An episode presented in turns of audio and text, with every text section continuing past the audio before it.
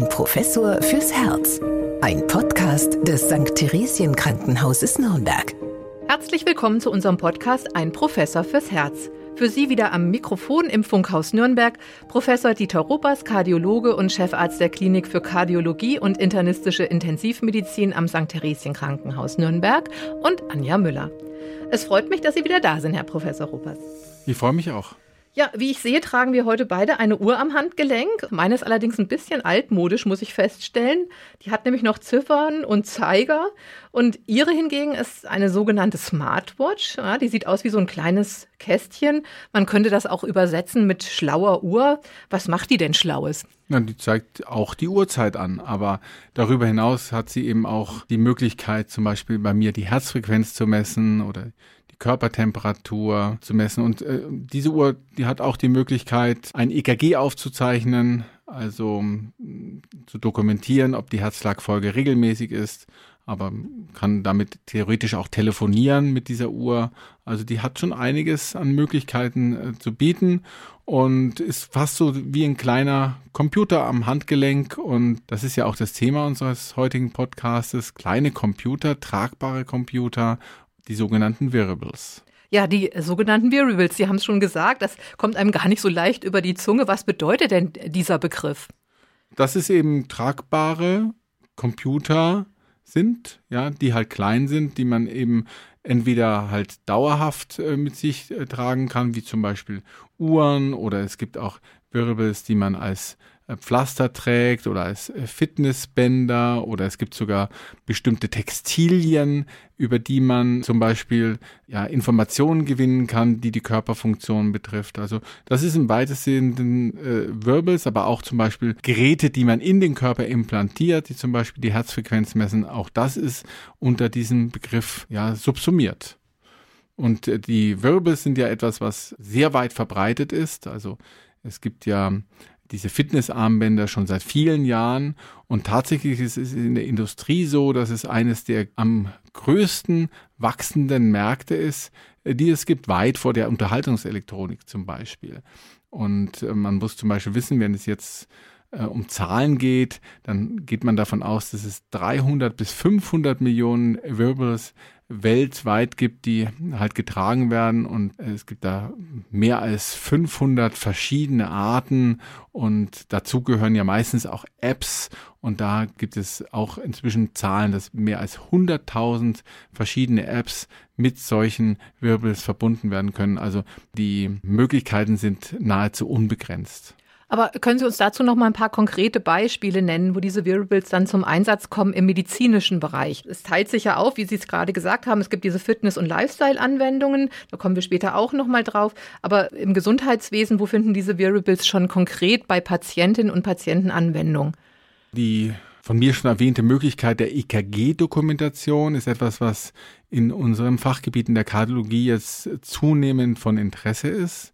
Es ist ja so, dass um Herzrhythmusstörungen zu erkennen und dann auch zu benennen, brauchen wir eine Dokumentation.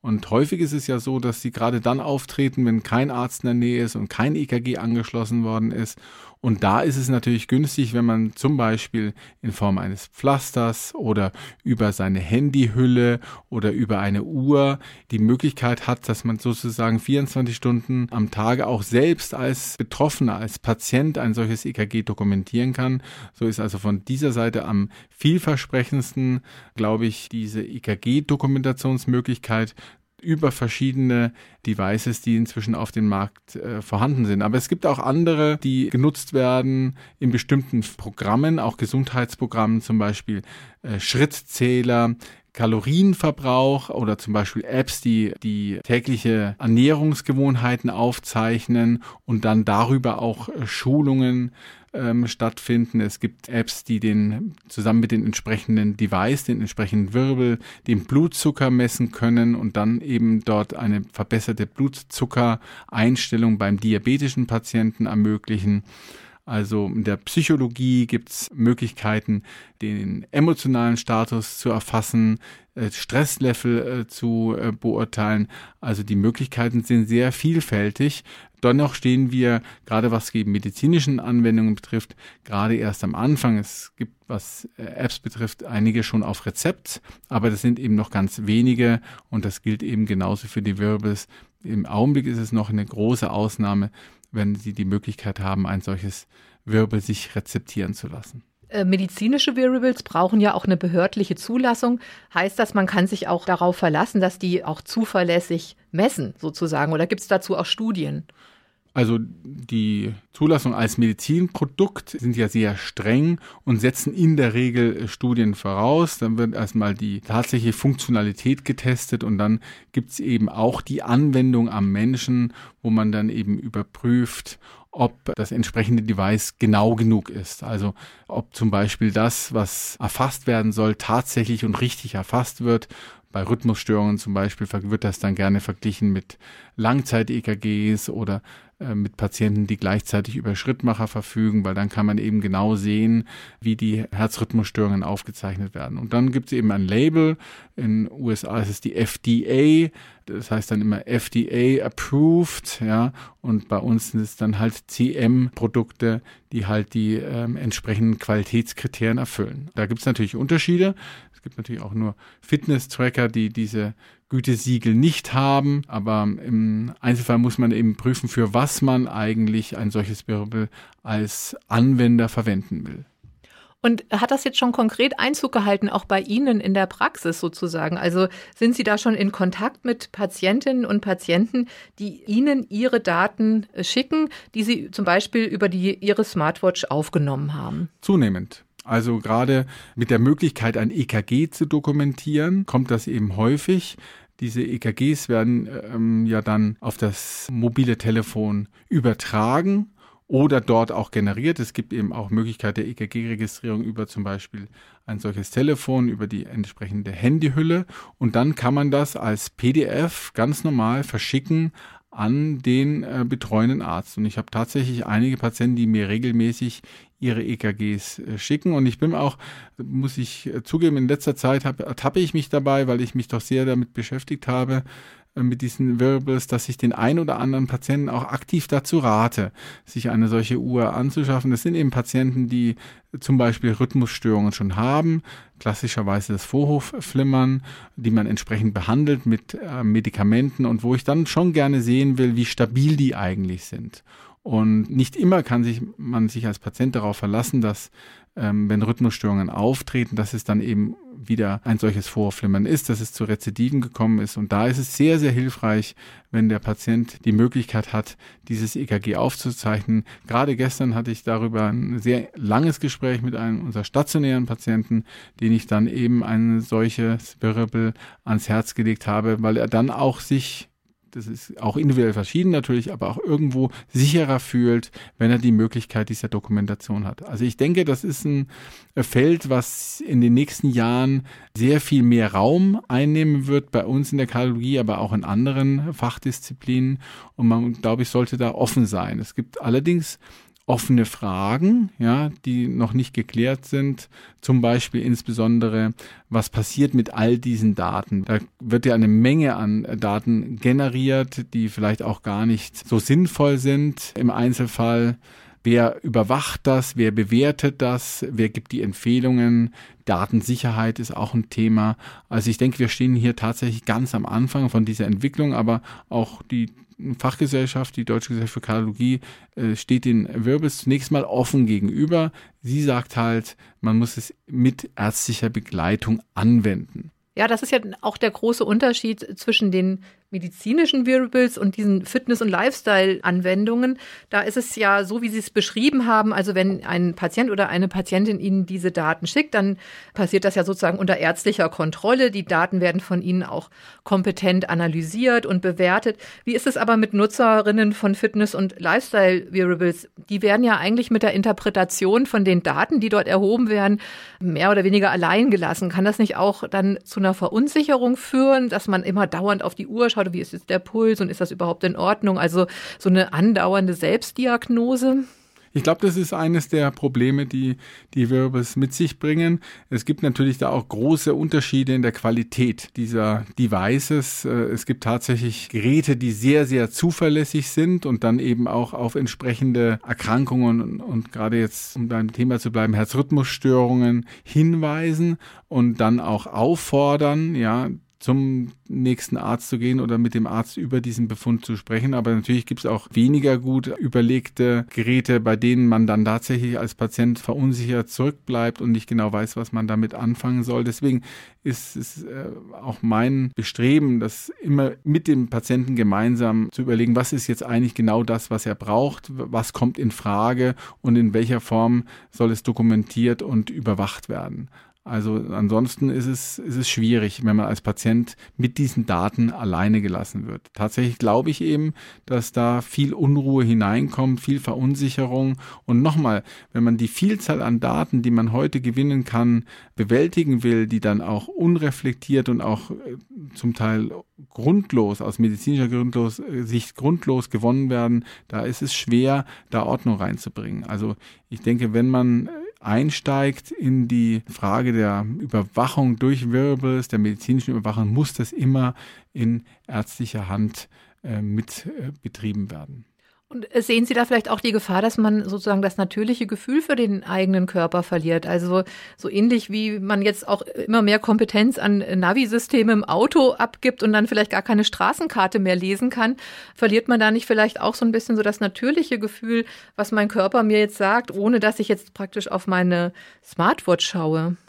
Es gibt Studien, dass Menschen, die solche Smartwatches ähm, haben oder Fitness-Tracker, dass die am Anfang sich sehr damit beschäftigen, häufig die Daten abrufen, die dort aufgezeichnet werden, aber das verliert sich sehr schnell. Also in den ersten vier Wochen ist das Interesse sehr groß und dann wird das immer weniger, so dass ich eigentlich bei den allermeisten dieses Risiko tatsächlich nicht so sehe. Ich glaube einfach, dass ich gerade bei den Gesunden, äh, wo es auch keine gezielte Anwendung gibt, das Interesse dann auf ein vernünftiges Maß herunterreguliert, dass man dann äh, das Gefühl für den eigenen Körper verliert.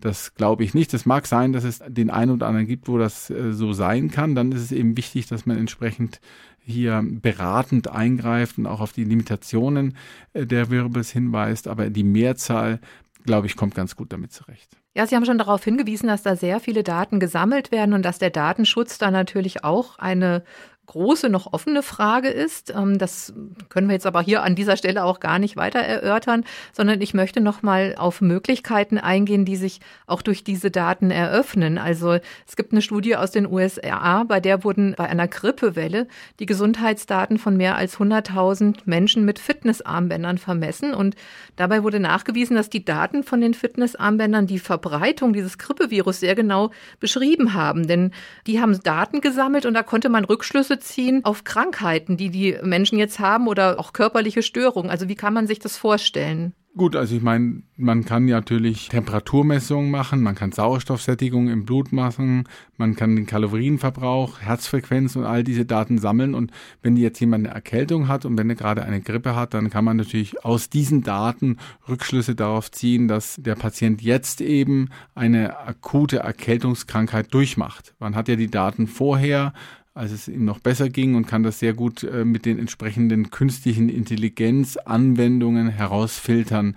Und wenn man dann 100.000 Menschen überwacht, glaube ich schon, dass man aus diesem Pool an Patienten auch äh, eben diejenigen herausfiltert mit den entsprechenden Algorithmen, die jetzt eine Grippeerkrankung durchmachen. Und auf diese Weise kann man bestimmt auch solche Wellen verfolgen. Solche Grippewellen kann man genau sehen, wie die sich jetzt auch lokal über das Land verbreiten. Aber ob es jetzt für den individuellen äh, Menschen, der ein solches Band trägt, äh, ein solches Fitnesstracker, auch einen Benefit hat, das weiß ich schwer zu beurteilen ob man das auch im Sinne der Prävention zum Beispiel überlegen kann, ob man solche Daten dann dazu verwenden kann, dass man zum Beispiel vielleicht einen gezielteren Lockdown dort äh, einsetzt, wo eben sich so eine Welle entwickelt aufgrund der Daten, die man vielleicht mit solchen Wirbels generiert. Das, glaube ich, ist ein bisschen viel Zukunftsmusik.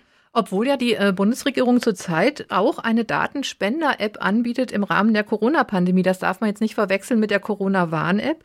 Also Trägerinnen von Wearables sind dazu aufgerufen, ihre Geräte mit der App zu verbinden und ihre Daten zur Verfügung zu stellen. Und die App erkennt dann verschiedene Symptome, die mit einer Infektion mit dem Coronavirus in Verbindung gebracht werden. Also zum Beispiel ein erhöhter Ruhepuls, was ein Hinweis auf Fieber wäre oder ein verändertes Schlaf- und Aktivitätsverhalten.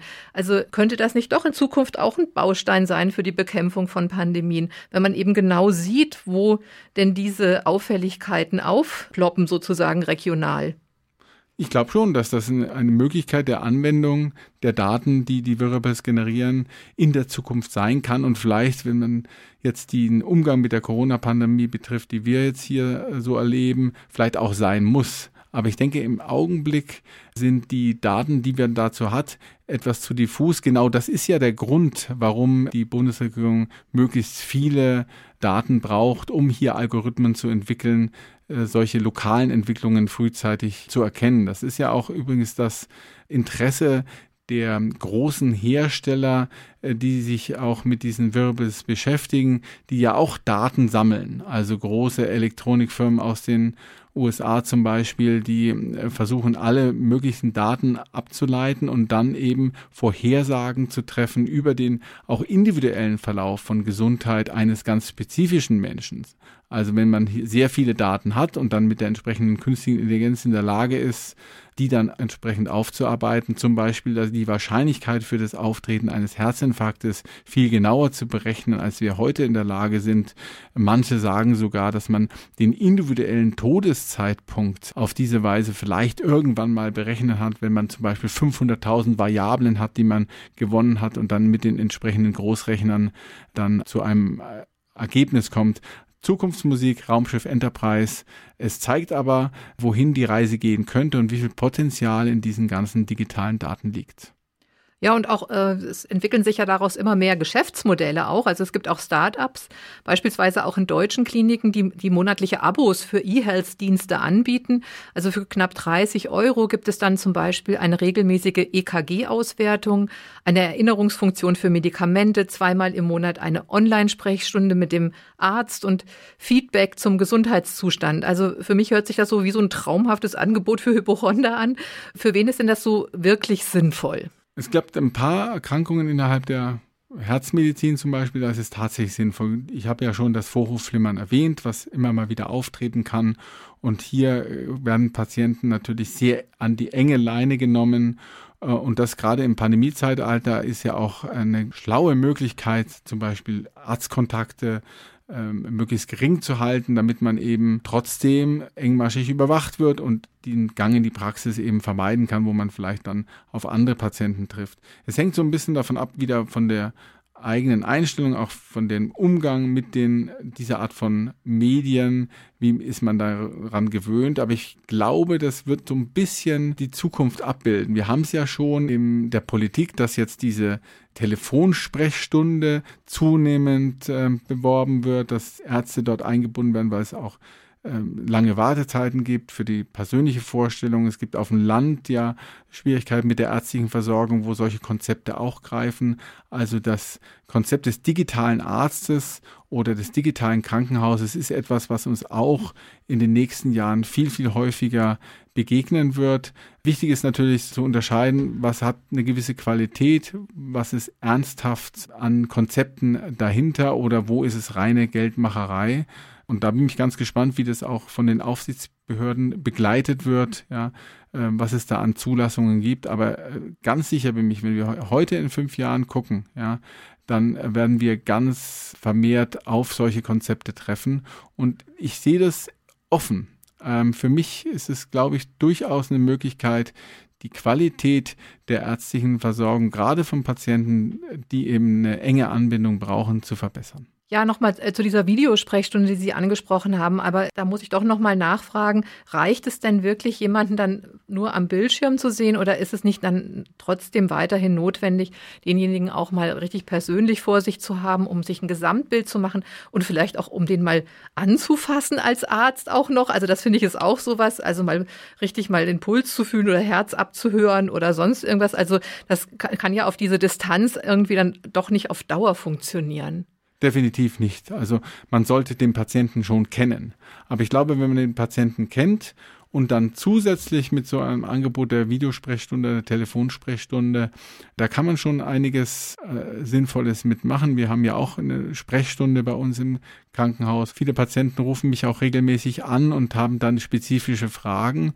Ich habe dann die elektronische Akte vor mir, kann auf die Röntgenbilder zugreifen und kann die Fragen dann beantworten. Und wenn ich aber sehe, das ist jetzt telefonisch nicht mehr zu lösen, dann bestelle ich den Patienten ein und dann wird er natürlich vor Ort untersucht und auch körperlich untersucht. Es ist klar, dass eine solche Videoarzt oder so ein Dr. Google das Arztgespräch nicht äh, und auch die körperliche Untersuchung nicht ersetzen kann. Aber eine Kombination aus beiden wird wahrscheinlich die Zukunft sein, denn die Kapazitäten sind ja auch eines der Probleme, die wir haben. Die Ärzte werden ähm, nicht mehr ja, Sie wissen, dass sehr viele Kollegen jetzt auch in andere Berufe wechseln. Wir haben das Problem der Altersstruktur und wir haben immer mehr Patienten. Patienten werden ja älter, wir werden insgesamt älter. Also ich denke, so eine Kombination aus Präsenzsprechstunde und dann Telefon- und Videosprechstunde ist etwas, was wir ganz vermehrt finden werden in den nächsten fünf bis zehn Jahren.